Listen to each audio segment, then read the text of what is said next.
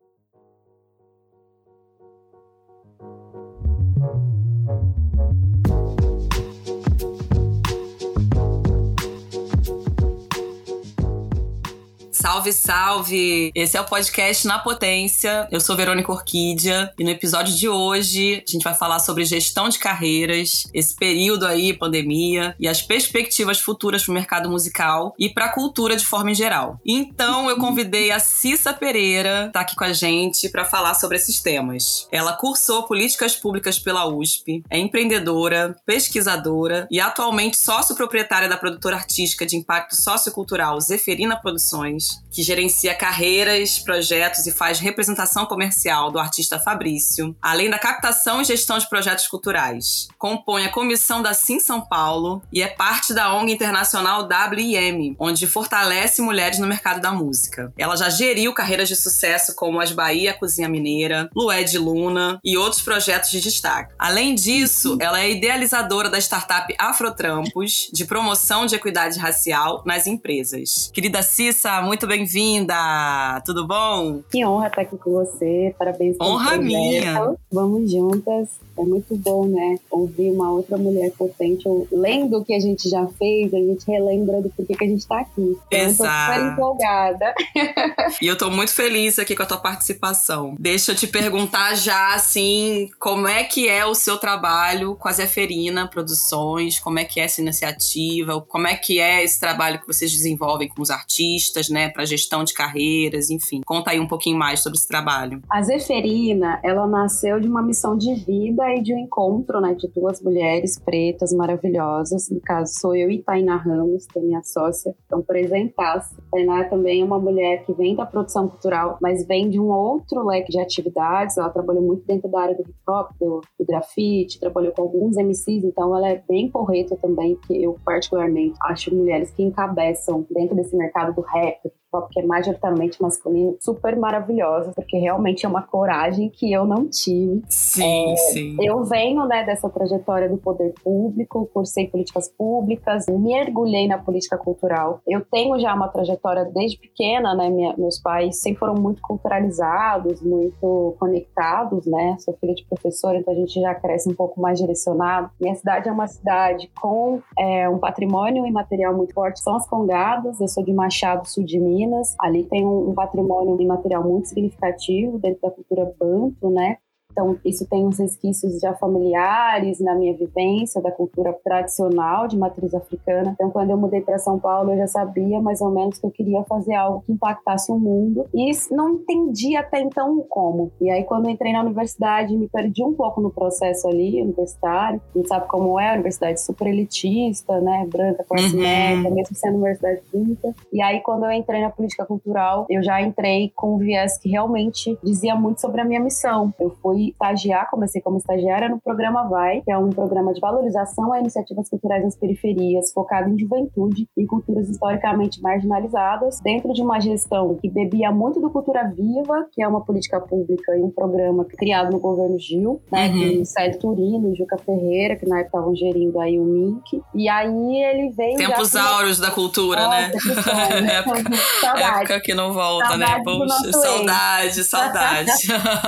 e aí aí, nesse caminho, eu fui entendendo que era isso que eu queria fazer da vida. E a política cultural, ela poderia agir como uma ação afirmativa, que já era uma área que eu já tinha interesse, né? Sempre fui muito engajada com a questão racial. Fui uma das fundadoras aí do coletivo Estudantes Negros da USP, um dos primeiros coletivos maiores lá, estudantes pretos, em 2012, 2013. Que legal! Então a gente já vinha com essa gana de, de ânsias. E aí, quando eu comecei a trabalhar com produção, foi muito orgânico, né? Eu saí do poder público, eu trabalhei no município, na Secretaria Municipal aqui de São Paulo, e também na Secretaria do Estado da Cultura com um programa chamado Fábricas de Cultura que aí também estava ali na ponta, atuando né, nas periferias das cidades, porque ele é um, um programa estadual. E aí eu entendi que eu, o que eu tinha para entregar era esse conhecimento, essa articulação, essa parte né, dos acessos que eu tive, que são poucas as pessoas têm. E quando saí disso, fui um pouco assediada pelos amigos artistas. Eu brinco que eles me impuseram essa profissão de produção. até então eu era amiga que escrevia projeto na broderagem. E o uhum. primeiro cara que me apoiou e que me colocou nesse lugar foi o Roger Spó, não sei se você conhece, é um claro, ativista. Claro. Na época, uhum. Roger não tinha essa linha de frente como influenciador e né, pessoa pública, mas ele já tinha já uma atuação dentro da militância de terreiro. E a gente fez umas exposições do Afeto, que é a série dele para desconstruir imagens negativas nos terreiros de candomblé, mostrando afetividade dentro desses espaços. Que é e lindo aí esse trabalho. prêmios, sim. Uhum. E aí eu fui, nossa, gente, eu sei fazer isso, porque eu escrevi, as coisas iam sendo aprovadas. Aí caí na música e nunca mais saí, porque uma Uhum. cantora chamada Luciana Oliveira, que é uma mulher maravilhosa também, me trouxe essa possibilidade de fazer um disco com ela, que era o Deus do Rio Níger. E aí a gente produziu esse disco com o PROAC, né, que é uma verba pública aqui do estado de São Paulo. Uhum. Depois disso, conheci, já conhecia, né, as meninas das Bahias e a Cozinha Mineira, em específico a Raquel Virgínia, que me chamou para gerir a carreira delas na época. E foi um grande processo de aprendizado, porque as Bahias estavam naquele momento de boom, da- enfim, sendo indicadas a prêmio Multishow. Sim. E a gente trabalhou com artistas e produtores maravilhosos. Foi ali que eu trabalhei com o Daniel Benjamin, Marcelo Cabral, que tinha acabado de produzir o disco da Elza. Uhum. E aí foi quando. Maravilhosos. Galera, barra pesada. É, e foi quando eu tive uma grande guinada, assim, no meu conhecimento enquanto gestora de carreiras, assim, pensamento estratégico, ampliação aí para horizontes e, e, enfim, estratégia cultural, musical e artística. E nesse meio tempo conheci Lued, me apaixonei pela musicalidade dela, e um amigo tocava com ela na época e fazia essa ponte, né, do tipo, ó, você trabalha com a Lued, aí eu falava pra Lued, ó, você tem que trabalhar com a Cícia. E aí, em determinado momento, a gente se conectou de fato, e foi um grande presente pra mim, porque a gente construiu um corpo no mundo. Ela é uma, uma artista excelente e super Projeto maravilhoso, incrível. Sim, realizou com o Prêmio Palmares, né, colaboração de projeto que eu tenho essa expertise. A gente fez turnê da Tura musical também, e aí a estratégia foi feita de uma forma muito construtiva com outras mulheres pretas na equipe. Foi um projeto muito significativo para mim. E foi quando eu, eu compreendi, né, essa potência, né, que eu tinha. Até então eu já atuava ali para produções e projetos, mas não tinha compreendido essa magnitude. E em 2018, final de 2018, começo de 2019, eu compreendi que eu precisaria de fato me estruturar, porque eu trabalhava sozinha, fazendo a gestão de carreira dessa artista, que já estava, que teve um crescimento meteórico, que a gente costuma dizer, no mercado musical, que eu precisava me estruturar, que eu precisava organizar minhas ideias e que eu precisava olhar para mim também, né, porque eu tinha muitas ideias guardadas, engavetadas, que eu não estava dando conta. Eu tenho uma, eu costumo dizer que eu sou uma pesquisadora rebelde, é, tenho muitas questões com a academia, então não estou na academia, não me coloco como mulher acadêmica, me coloco como uma mulher curiosa. E aí também faço parte de um coletivo de Minas, chama Vence Demanda, que a gente estuda outras formas de rezar. A gente estuda Que incrível! as intersecções do catolicismo popular com as práticas que são de matriz africana sincréticas, que isso é muito comum no Sudeste, principalmente em Minas Gerais. É, obviamente que a gente tem várias questões com essa perspectiva cristã e católica, que foi super responsável pelas nossas violências Sim, culturais, sim. mas a gente compreende que os nossos avós, eles tinham algumas tecnologias ali De resistência, né? é, e a gente pesquisa sobre isso. Então, eu, como já tinha uma gana de vontades, eu falei, eu preciso olhar pra mim agora e misturar e entender o que eu quero fazer. E aí encontrei a Tainá nesse caminho, né? E a gente se Uhum. conectou muito na forma de fazer, no, no propósito de vida. E aí nasceu a Zeferina. E a Zeferina vem com esse nome pra contestar mesmo. A gente vem com o nome que é vítima de xenofobia. A gente tá em São Paulo. Então é o nome de uma mulher que, enfim, gera um incômodo, né? A Zeferina, ela é, eu costumo dizer que ela é porque eu acho que a memória ela fica, uma mulher que foi encarnada, né? Viveu no processo aqui no Brasil colonial, onde ela montou um quilombo, quilombo do Urubu, que hoje é a região do Cabul em Salvador, e ela preferiu morrer ao entregar o quilombo. Então essa mulher veio, trouxe esse legado e a gente foi abençoada, né, de poder ter o nome dela como o nome da produtora. E aí com o processo de fazer, nós fomos entendendo que nós não éramos uma produtora cultural comum, porque nós falávamos muito os nãos. E aí a gente começou a entender o porquê do não. E a gente começou a sacar que projetos que não tinham um engajamento social, que não tinham uma consciência ideológica, é, Uhum. artistas que minimamente não traziam nem nas suas identidades algum recorte, a gente já não conseguia mais trabalhar. Então a Zeferina, a gente costuma dizer que a gente trabalha com projetos de impacto sociocultural, porque a gente constrói novos imaginários através da arte, da cultura, da música. Então hoje a Zeferina atua com artistas minimamente engajados ou que as suas existências né, criem novos imaginários. Fabrício que é uma trabalha hoje na gestão de carreira, é um menino preto, periférico, de Vitória, Espírito Santo, que canta amor num país onde se mais mata homens pretos, num país onde homens pretos são vistos como um perigo para a sociedade. Então, a subjetividade com que ele traz a musicalidade dele e dialoga sobre um outro lugar para esse corpo preto masculino nos encantou muito, né? E a gente trabalha com ele por isso. Da Zeferina já passaram alguns artistas, Mulamba, que é uma banda de mulheres também, duas entre pretas e indígenas, brancas, e que dialogam Sim. exatamente sobre as violências de gênero. A gente trabalhou com a DJ Miral, que é uma das percursoras no processo de ser uma mulher no hip hop em São Paulo. Foi convidada aqui no podcast, o último episódio foi com ela. o episódio dela porque ela é maravilhosa. Enfim, em outros projetos. Hoje a Zeferina atua com gestão de carreira, em específico Fabrício. Temos um braço de artes visuais chamado Gota Preta, que é um projeto que a gente busca impulsionar e hackear um pouco as estruturas das artes visuais, em específico nesse território super elitista que é São Paulo até o momento, onde a gente realiza projetos especiais com artistas racializados, pretos, indígenas e periféricos Então a gente já fez em Penas, né? Para quem não sabe, são aqueles prédios que são os grafites dos prédios aqui em São Paulo que são muito famosos. A gente já fez, enfim, projetou obra desses artistas na Praça Roosevelt, que é uma praça super significativa aqui em São Paulo também. Projetos, exposições e apoios para artistas que estão aí querendo se estruturar dentro do mercado da arte. A gente sabe que é um mercado muito elitista. Então, Gota Preta é um projetinho que foi impulsionado pela pandemia e que veio com tudo, né? E a gente tem outros projetos como Shepa Festival, que é um festival de sustentabilidade, que a gente criou também na pandemia. A primeira edição foi online, agora a gente já tem é, prospecções para novas edições, que é um projeto que traz a questão da sustentabilidade, da nossa civirologia, das nossas tecnologias sociais, que não são pouco ditas e que às vezes hoje em dia são vendidas como algo diferentão, mas a gente sempre fez. Que é um projeto uhum. que mobilizou 55 artistas totalmente de forma voluntária, entre eles Fácia Reis, Magavilha, o Ice uhum. Racionais, o Babu, né? Época tava saindo do Big Brother, ele compartilhou com a gente seu conhecimento ali. Enfim, várias outras, outras galeras legais tomaram com a gente. Nesse projeto a gente arrecadou fundos para 10 pequenos empreendedores no começo da pandemia, então a gente passou uma moeda semente para essa galera e, consequentemente, a gente também ofereceu mentorias. Então a gente tem projetos muito fora do padrão, mas que tenham aí um engajamento social ou um incômodo, né? Trabalha uhum. com equipes majoritariamente pretas e femininas e LGBTQIA+. Né? A gente tem essa visão até por uma questão de distribuição não só de renda, mas de apoio e fortalecimento das potências que nós temos. E a Zeferina nasce desse caldeirão aí de emoções, propósitos, incômodos e estamos sobrevivendo, né? A gente entende um pouco do porquê que a gente às vezes não acessa tantos outros lugares, mas a gente está aí conseguindo manter o nosso propósito vivo.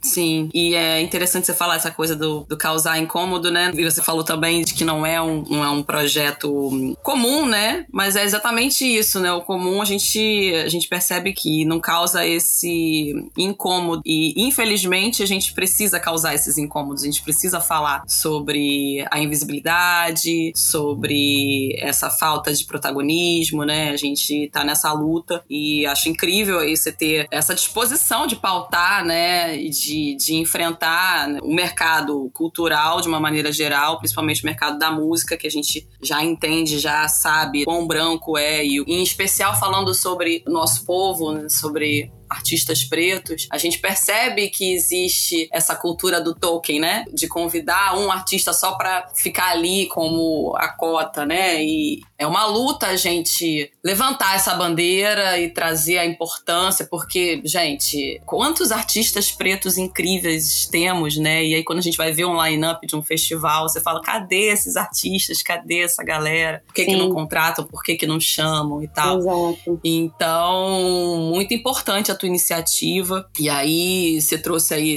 o Festival Xepa, super necessário. Esse período de pandemia foi muito impactante, né, para a classe artística, cultural, né, a cultura toda paralisada. E a gente agora aí saindo dessa fase mais crítica da pandemia, tentando entender os caminhos, né, o que que mudou, o que que vai continuar, como é que volta. O que que você consegue identificar assim que foi um, um aprendizado ou que tenha sido, né, um processo de aprendizado aí para os artistas artistas, né? Você consegue identificar assim algum saldo positivo para a cultura nesse período? Conta mais aí sobre essa fase aí para Zeferina e para os artistas com quem você trabalha. Eu acho que assim positivo, né? Eu acho que é até um pouco romântico falar. Eu né, dessa forma, porque a gente está uhum. um processo de fatiamento, de violência estrutural e política, então acho que positivo não foi, mas foi um momento de reavaliação dos nossos processos, né? Eu acho que os artistas eles foram obrigados a olhar para a música como um, um, trabalho mesmo. Acho que obviamente a maioria deles já tem essa visão, mas acho que eu sinto falta às vezes de um olhar mais gerencial, de compreensão de gestão financeira, de organização pessoal, né? Muitos artistas, isso é histórico, né? E não só um histórico dos artistas em si, mas nós, enquanto pessoas pretas, né, fomos muito impedidos de acessar alguns processos que nos permitem sustentabilidade, como gestão financeira, organização de finanças, né? E aí muitos uhum. não tinham ali, apesar de ter uma renda já estruturada minimamente por conta das demandas de shows, não tinham um caixa, não tinha uma gestão financeira mais organizada. E eu uhum. acho que uhum. a pandemia ela veio para a gente olhar para os nossos processos e reavaliar. Eu senti que a gente conseguiu ampliar um pouco as metodologias de comunicação. A gente tem uma prática muito afetiva no Brasil. Eu acho ótimo, somos muito calorosos e calorosos, mas acho que a gente teve aí a importância de utilizar as ferramentas online a favor da otimização de tempo, né, para poder fazer as reuniões ali. Antigamente a gente saía de casa uma hora antes para poder encontrar alguém para falar meia Sim. hora, gastava duas horas e meia aí só para poder fazer uma reunião. E óbvio que o presencial é necessário, mas acho que a gente pode otimizar as coisas, né, e sentir que a pandemia trouxe essa lição, uhum. além da lição, né, humana, né, de compreender as perspectivas coletivas. Não existe um indivíduo só, existe um corpo que faz parte de outros corpos e somos todos interligados. E eu uhum. senti que a pandemia ela vem nesse contexto. Também percebe-se que o quanto a gente está num mercado super vulnerável, tratando do mercado independente, né? Muitas casas deixaram. Uhum. Né? A gente uhum. viu artistas gigantes competindo com artistas novos, em editais, né? Nem vou dar nomes, mas artistas gigantescos, bem de gravadora, concorrendo a edital para ganhar dois mil reais. E aí a uhum. gente entendeu um pouco o quanto o nosso mercado precisa é, olhar para isso de uma forma mais estruturada mesmo, e os artistas também a enxergarem ali a importância de, de se organizar financeiramente, de pensar outras formas de vender a sua arte e de compreender que você é uma pessoa pública, uma persona pública. É, esse caos todo escancarou muito também das perspectivas ideológicas, né, das pessoas. Então, gente uhum. artistas que a gente até então achava, achava que tinha uma consciência não tendo consciência. E aí uhum. eu acho que uhum. tudo isso veio para escancarar as nossas fragilidades e foi um momento infelizmente delicado, mas que trouxe outras perspectivas para a gente atuar agora, né? Sim, com certeza. E acredito que também para público, né, essa coisa de ter mais contato com o artista, de conhecê-lo mais profundamente, né? Rede social já tá aí há algum tempo, mas eu acho que durante a pandemia os artistas também se viram na necessidade de se aproximar mais do seu público, né? De estar tá mais em contato com as pessoas ali no tete a tete virtual, né? Mas essa conexão com o seu próprio público e essa identificação também com o público se tornou uma, uma ferramenta poderosa, né? Hoje em dia, as redes sociais têm essa, essa possibilidade de você se aproximar mais do seu público e do público para o seu artista, né? Sim. Então, eu acho que isso também permitiu essa aproximação, né? Sim, total.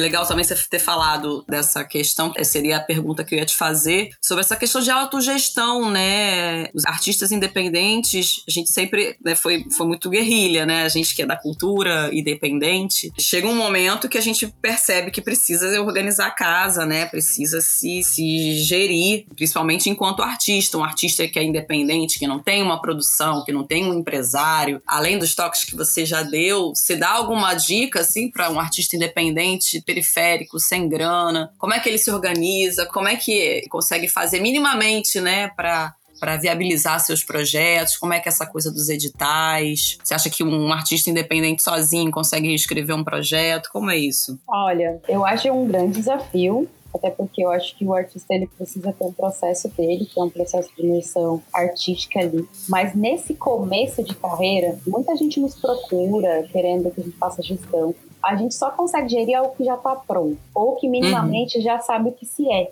Como o mercado cultural ele inteira, ele tem o mercado da arte e o mercado do entretenimento. Todos eles fazem arte, mas alguns fazem produtos. E aí, uhum. muitos artistas se perdem nesse processo da construção da sua imagem, da construção da sua própria arte, por conta do movimento, dos mecanismos que o mercado vai trazendo. Ah, tá todo mundo cantando trap, vou cantar trap. Ah, tá todo mundo cantando brega funk, vou cantar brega funk. Mas e você? Quem você é? Eu acho que o processo anterior de se gerir é compreender quem é você, qual é a sua persona artística, o que você quer trazer para o mundo, o que, que você comunica, porque o músico, o artista, ele é um comunicólogo. A música é uhum. é uma forma de se comunicar. Né? E aí tudo isso a, amarra uma persona que dialoga com o público diretamente. Então, antes da gente pensar a gestão, a gente precisa pensar a persona, o artista. Esse artista de fato vai para o mundo, essa pessoa pública vai para o mundo. A partir desse lugar, eu acho que o artista precisa entender que tudo, eu sou capricorniano, então para mim tudo é um grande processo. Uhum. São degraus que você sobe. Não adianta você querer aprovar um PROAC, uma lei Rouanet, se você nunca passou por um edital pequeno. Não uhum. vai saber fazer isso. Não adianta uhum. você querer cantar para 10 mil pessoas se você nunca cantou para 10. Então eu uhum. acho que o processo de ter noção do seu processo, ter paciência com o seu processo e devagar construindo isso vai fazer com que você consiga ter mais solidez nos seus passos. Uhum. Entender, por exemplo, projetos pontuais. Ah, meu primeiro projeto é um EP. O que eu tenho que fazer para viabilizar esse EP? Beleza. Ter um emprego fixo é necessário. Quantos artistas aí a gente não, não ouve falar? Que era motoboy, que era hum. enfermeira, secretária, trabalhava e tinha um caixa ali focado para poder investir na sua música. É uma questão de hum. investimento. Eu, particularmente, nesse gap que eu fiquei é entre as secretarias Estado, trabalhando no Estado, e até conseguir de fato viver de produção, eu trabalhei no telemarketing. Trabalhei por muito tempo no telemarketing. Trabalhava das 8 a 1. Era uhum. um trabalho que eu entendi que poderia ser mais flexível por conta do horário, que era menor, e que eu conseguiria trabalhar com produção depois. Então, trabalhei no telemarketing marketing e aí fazer os projetos. Eu acho que se organizar, porque tudo envolve investimento. Investimento Sim. não só financeiro, mas de energia também. Uhum, né? Tipo, ah, tempo, não tenho claro. hoje como pagar 5 mil reais com um fotógrafo, mas eu tenho um amigo que ele é um ótimo fotógrafo, ele é uma potência e a gente pode fazer uma sessão de fotos e eu posso pagar para ele 500 reais. E aí a gente vai montar uma equipe. É assim uhum. que a uhum. gente começa, uhum. né? E vai se reavaliando no, nesse tempo, nesse processo, nesse caminho e as coisas vão fluindo. Eu acho que para mim a dica que eu dou é essa: ter consciência do seu processo, entender os seus passos. Não adianta você querer gravar um disco se você nunca gravou um single. Não adianta você querer gravar um DVD se você nunca fez um show simples para duas, três pessoas. E aí se aperfeiçoando, né? É, um, é uhum. é repetição também. A gente costuma dizer que talento é trabalho. Tem muita gente talentosa que não vira porque não faz o que precisa fazer. Né? Uhum. Né? Tipo, e tem muita gente que não é tão talentosa, mas que vira porque tem a determinação e tem a organização e consegue fazer acontecer. Então, a, a, soma da coisa são esses dois fatores, né? Uhum. É estruturar. Obviamente que a gente sabe que lidando com as nossas vulnerabilidades, a gente fica refém. Claro, precisa pagar conta, precisa comer. Tem as outras mil violências que a gente é invadido o tempo todo. Mas tenta arrumar pelo menos meia horinha do seu dia para pensar sobre você, sobre a sua carreira. De meia vira uma, de uma vira duas, duas vira três, e você vai conseguir se estruturar. Sim, é muito louco porque muito artista já pensa onde quer chegar sem entender direito o caminho, né? essa coisa do tempo, né, de dar tempo para coisa amadurecer, de você ter experiência, essa vida virtual que a gente tá, né? Os artistas também muitos ficam se comparando, né, com um artista que já tá lá na frente. Cara, é um processo, né? Leva um tempo para você construir uma carreira, uma carreira sólida não se cria de um dia para noite, né? Então, muito legal você trazer essa ideia, essa consciência, porque porque fica todo mundo nadando ali, querendo, né, o artista querendo ser influencer, e querendo ser comunicador, e querendo ser não sei o quê, querendo fazer várias coisas ao mesmo tempo. E não, não corre numa gana que não, não entende esse processo como um processo. Carreira é um processo. Muito importante você estar tá trazendo essa consciência, assim. E aí, para falar do Afrotrampo, que eu acho incrível essa iniciativa, e inclusive sobre essa questão, né, da inserção dos pretos no mercado de trabalho, como é que é esse projeto, essa startup? Conta um pouquinho pouquinho mais, assim. O que acontece?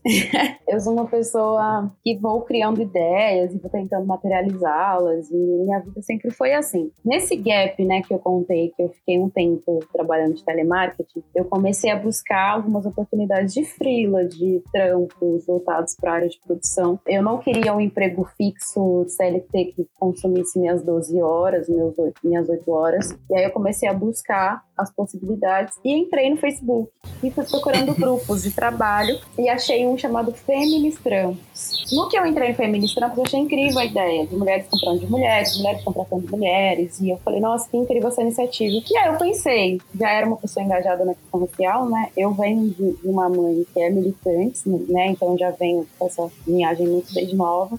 E aí eu entrei no Facebook e joguei lá. Deve ter o Afrotrampos, né? Se tem o Feministrampos. Não tinha o Afrotrampos. Eu falei, se não tem, vou criar. E criei. Ah, que e massa. na perspectiva de fazer algo simples e útil, já que a rede é nossa, e a rede realmente é um processo coletivo, que as pessoas constroem ela, esse projeto foi criando força. Um dia pra noite tinha 10 mil pessoas, do outro dia tinha 15, do outro dia tinha 20, do outro dia tinha 30. E eu falei, gente, ó, Nossa. Que loucura. Todo mundo precisando disso, né? É, e até que- então não existia, né? E até então não existia. Aí a galera começou lá, ah, procuro tal pessoa pra fazer X trabalho. Aí a galera começou a jogar frilo ali, começou a jogar trabalho. Começaram a jogar é, vaga de emprego, outros começaram a desabafar que tava sem emprego. E aí eu comecei a entender também as vulnerabilidades que assistiam a nossa população, porque não era só a gente se encontrar ali. Era entender que além da necessidade de gerar renda e ter um emprego, a gente tinha várias outras possibilidades que inexistiam para nós. E eu comecei a ter um filtro ali de, de leitura, de compreender. O Afrocampus é um projeto que assiste muitas massas, né? Porque nós somos múltiplos, né? Estamos em todas as classes sociais, em todos os recortes, né? Uhum. E aí eu comecei a sacar que era para além de um grupo. E aí começou aí em 2019 um assédio muito grande de empresas gigantes, né? Entrando em contato, querendo contratar. E o grupo é muito orgânico, então as pessoas elas usam o grupo de uma forma muito natural. Elas mesmas se sentem parte dele e isso é muito bom porque ele tem um propósito mesmo. E aí eu fui aceitar que ele era uma startup, que até então para mim ele era um projeto social, tanto que eu trabalhei nele quase a vida toda sem rentabilizar e até hoje ele é um projeto que só se paga é, agora, né? Porque eu comecei a compreender que para a gente poder acessar e hackear alguns sistemas, nós precisaríamos de estrutura. E aí, em 2019, no final de 2019, a gente começou a aceitar algumas propostas que vinham da ponta, né? A gente costuma dizer que nós atuamos nas duas pontas. A gente atua com os nossos membros, que é o nosso público-alvo principal, né? Que são as pessoas pretas, os pequenos empreendedores, os profissionais, os estudantes, nosso povo em geral. E a gente começou a bater na porta de quem nos deve, né? Que são as grandes empresas. E Uhum. elas começaram a nos procurar e a gente tem feito algumas ações até para conseguir, de fato, ter estrutura para ofertar mais possibilidades para a nossa população, para os nossos membros ali. Então, a gente já fez curadoria para grandes feiras, grandes festivais. A gente trabalhou com a Globo, com o Koala Festival, com um escritório de advocacia gigante que tem aqui em São Paulo, fazendo curadoria para a feira de empreendedorismo, onde os nossos empreendedores que fazem parte da rede não pagam as taxas para expor. A gente já fez Uhum. cursos e cursos com o E outras escolas de profissionalizantes, de, enfim, de Que negócio legal. para pequenos empreendedores. A gente já também conseguiu bolsas educacionais para vários cursos do mercado do entretenimento, do marketing, voltados para a área cultural ou não. É, enfim, a gente já fez mil coisas nesse sentido. Desde indicar, tipo, empreendedores para aparecerem na TV, para fazerem entrevista para, sei lá, SPTV, e conseguirem de alguma forma engajar seus trabalhos. Então a gente tem feito várias ações com processo seletivo, divulgação de processo seletivo, apoio para empresas para construir aí vagas de diversidade. E o Afrocampus agora se tornou uma startup. Ele, em breve, esse ano, se tudo der certo, a gente se torna uma plataforma. né, Que legal. várias possibilidades. Então, a gente tem essa ação fortalecimento dos membros e temos aí é, ações de soluções para equidade racial dentro das empresas. Porque a nossa ideia não é incluir, é além de incluir, é mudar a cultura empresarial, é mudar Uhum. o pensamento dessas empresas com relação à diversidade racial. Porque não adianta, né, a gente estar ali colocando pessoas pretas e essas pessoas pretas se sentirem o tema extremamente violentadas dentro desses espaços, né? Então a Claro. gente costuma dizer que nós estamos muito alinhadas com as diretrizes das ESGs, que são diretrizes globais para pensar sustentabilidade, práticas mais humanizadas nas empresas, né? Então a gente está atuando agora e aceitando esse lugar de startup e tem muita novidade para rolar aí. Eba!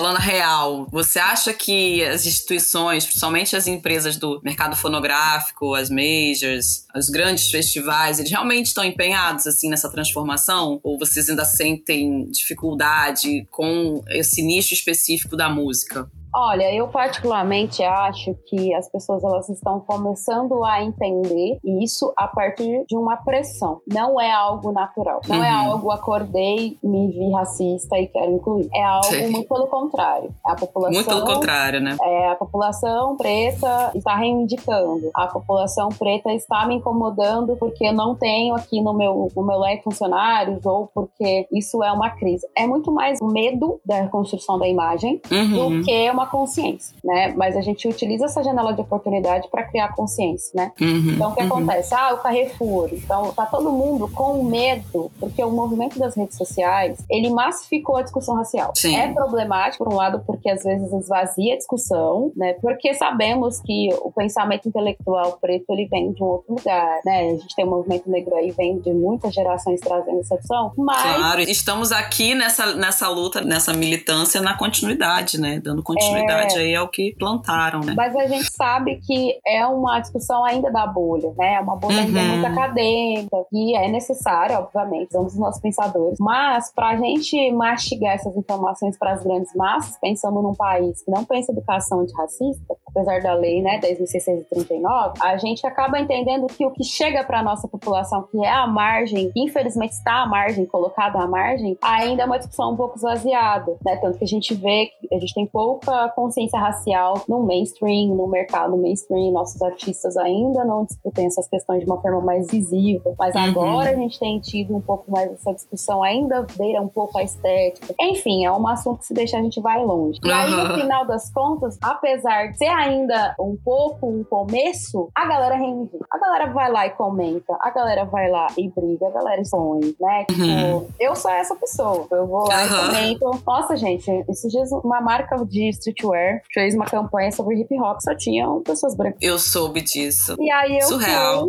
E, e comentei. E aí no que eu comento, outras pessoas comentam, outras pessoas comentam. Então existe muito mais um medo de não querer parecer racista, porque é uma esquizofrenia do Brasil, né? O mito da democracia racial, ele existe no Brasil. Essa cordialidade, ela existe no Brasil. Na Europa, nos Estados Unidos, os brancos são racistas e se colocam como racistas o tempo todo e tá tudo bem para eles estarem assim. É, uhum. Para nós, existe essa cordialidade cordialidade, da sutileza, não uhum. sou racista mais, né? E aí, a partir do momento em que isso fica é, acirrado, eu lembro que há uns seis anos atrás, ou até mais, eu vi a Erika Malunguinho, né, nossa deputada querida, falando que após alguns anos no Brasil, a gente teria um acirramento racial. E a gente já está começando a ter esse acirramento racial. Sim. Então, nós já estamos um pouco mais impacientes, um pouco mais despertos com essa questão. A rede uhum. social, ela engajou mais ainda esse incômodo. E as empresas estão com medo desse incômodo incômodo. Obviamente que tem ali dentro pessoas querendo mudar seus pensamentos, mas ainda são poucas essas pessoas, porque a gente está falando de instituições, e instituições construídas em cima de uma base racista, elas continuam sendo racistas. Então, para elas se desconstruírem é um processo. Apesar de terem pessoas com boa fé querendo, de fato, reobservar seus passos. Então eu acho que é um processo mesmo, acho que é muito mais um medo também de não querer se colocar como uma pessoa racista, lembrando que somos 54% da população que consome, então se a gente uhum. parar de uhum. consumir, algumas empresas vão falir e elas Sim. não querem falir, então se eu incomodo o meu público-alvo que compra de mim, eu preciso rever. Então tem toda uma compatibilidade né, de que a violência racial e tudo mais tem uma perspectiva direta com a economia, né, basicamente, com a manutenção do poder econômico na mão de determinadas redes e grupos e aí eles precisam se atualizar para que eles não percam clientes. Enfim, uhum. é um uhum. assunto longo.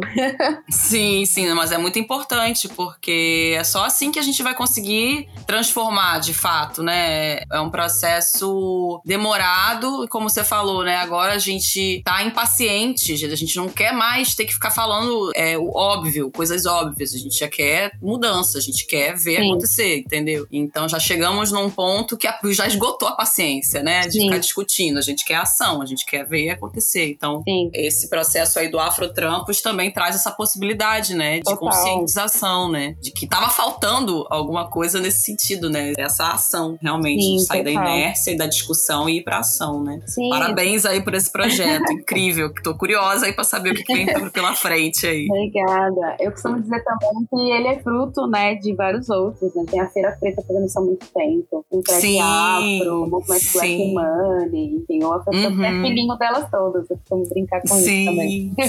e aí me conta, quais são as perspectivas futuras aí, tanto pra Zeferina, pro Afrotampo, você já contou um pouquinho, e o que, que você consegue identificar, assim, a nível de mercado musical, quando se trata, né, de diversidade, representatividade, quais são suas perspectivas aí? O que, que você tem sentido de mudança positiva? Olha, eu particularmente sou muito caprica mesmo, racional, então eu fico esperando um pouco para ver como o mercado vai funcionar, tentando entender como que esse fluxo vai rolar, né? É, a gente tá voltando agora. Eu sinto, estou feliz porque tenho observado muito, muitos produtores pretos protagonizando algumas cenas, projetos do Rio de Janeiro, por exemplo, que tem o Brasil Grammy Show, que é uhum. é uma cena nichada, né, de grime, de drill. Tem surgido uma cena de mulheres na música dentro desse mercado do rap, trap, do drill aí, chegando com uma potência incrível, falando de empoderamento feminino, de sexualidade, de uma forma bem explícita e bem à altura, né? A gente tem Tashi Trace, a gente tem a Nina, a gente tem Sleep Mami, a gente tem a Taya. É, eu tenho me debruçado em compreender muito essas cenas musicais que se fortaleceram na pandemia. Tenho observado também o protagonismo, né, de algumas manas trans que estão chegando também na cena com o Bichart, expondo aí as suas musicalidades, suas vivências de uma forma natural, porque é realmente sobre naturalizar esses corpos todos em nossos espaços. Então eu tô muito como observadora desse novo retorno e principalmente observando as cenas que se fortaleceram no processo pandêmico pelas redes sociais. Tenho a uhum. esperança de conseguirmos de fato criarmos cenas mais independentes no aspecto monetário sustentável, porque quando a gente fala de cena, a gente está falando de produtos, consumidores e compradores, então a gente precisa para além de ter aí os nossos artistas, a gente precisa do público e a gente precisa de contratantes que contratem esses públicos e espero que nós possamos nos tornar esses contratantes de nós por nós de fato. E eu sei uhum. que tem alguns festivais e algumas galeras trabalhando bem foda assim para isso, como a Bia Nogueira em BH do Imune. A gente tem as meninas de Brasília, que é a Jaque, e a Martinha, que já trabalha há muito tempo com produção cultural em Brasília e estão aqui trazendo as cenas delas, os projetos delas, os festivais delas. Tem muitos festivais surgindo e sendo encabeçados por mulheres pretas. E aí eu tenho observado muito essa linha e tenho ficado um pouco esperançosa, porque eu acho que a gente só consegue autonomia quando a gente consegue gerar um ciclo sustentável mesmo, né? Com Sim. nós comprando, nós pagando e a gente uhum. também é, consumindo e os artistas, os nossos artistas consumindo, assim como em outros países mais desenvolvidos. A cena já é assim, né?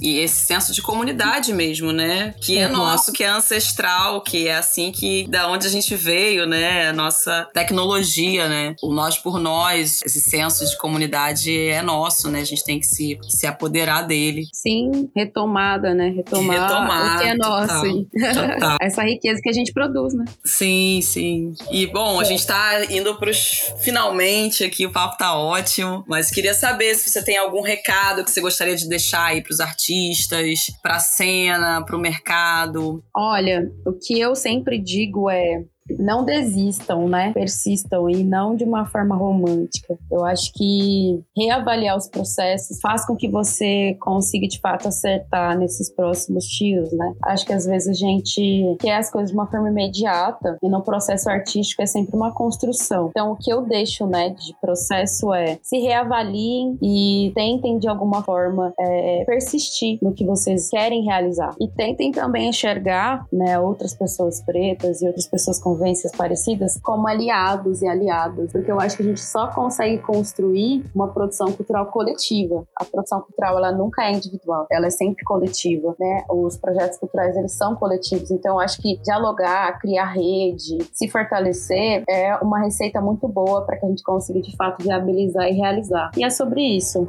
Uau, agradeço. Muita, muita, muita gratidão por compartilhar tua experiência, eh, seus projetos maravilhosos. Agradeço. Muito obrigada por esses projetos existirem. Acho que a gente precisa dessa consciência que você traz a partir das suas iniciativas. Agradecer a tua disponibilidade. Acho que essa conversa aqui vai ser útil para muita gente. E, bom, deixa aí suas, suas redes sociais. Acredito que a Zeferina também tenha, né, o Instagram, se quiser deixar aí as suas redes. Vamos lá seguir, né, para poder acompanhar todos esses projetos aí para 2022. Imagino que esteja preparando coisas boas aí. Sim, sigam aí o nosso arroba Zeferina Produções. Sigam também arroba Gota Preta. Eu tô na rede como arroba sica.pereira, então mandem perguntas, conversem comigo lá. Tento responder na medida possível. A gente também tem o arroba Trampos. Estamos também no Twitter, no Facebook e super acessíveis, assim, para conversar, para trocar, para pensar coisas. É, enxerguem a gente aí como possíveis aliados. E é sobre que isso. Eu tô com sobre isso agora. Queridona, muito obrigada. Gratidão, viu, mais uma vez. E para quem tá ouvindo, compartilha aí esse conteúdo com a pessoa que você sabe que vai se beneficiar, que a gente acabou de falar. Fica ligado no próximo episódio, que vem coisa boa por aí. Obrigada, Cissa. Um abração, querida. Vida longa para você, para o seu pra projeto. Nós. Um beijão. Um beijo. Esse foi o podcast Na Potência. Fiquem ligados nos próximos episódios e compartilhe esse conteúdo com quem você acha que precisa ouvir o que a gente acabou de conversar aqui. Espero você na próxima. Até breve.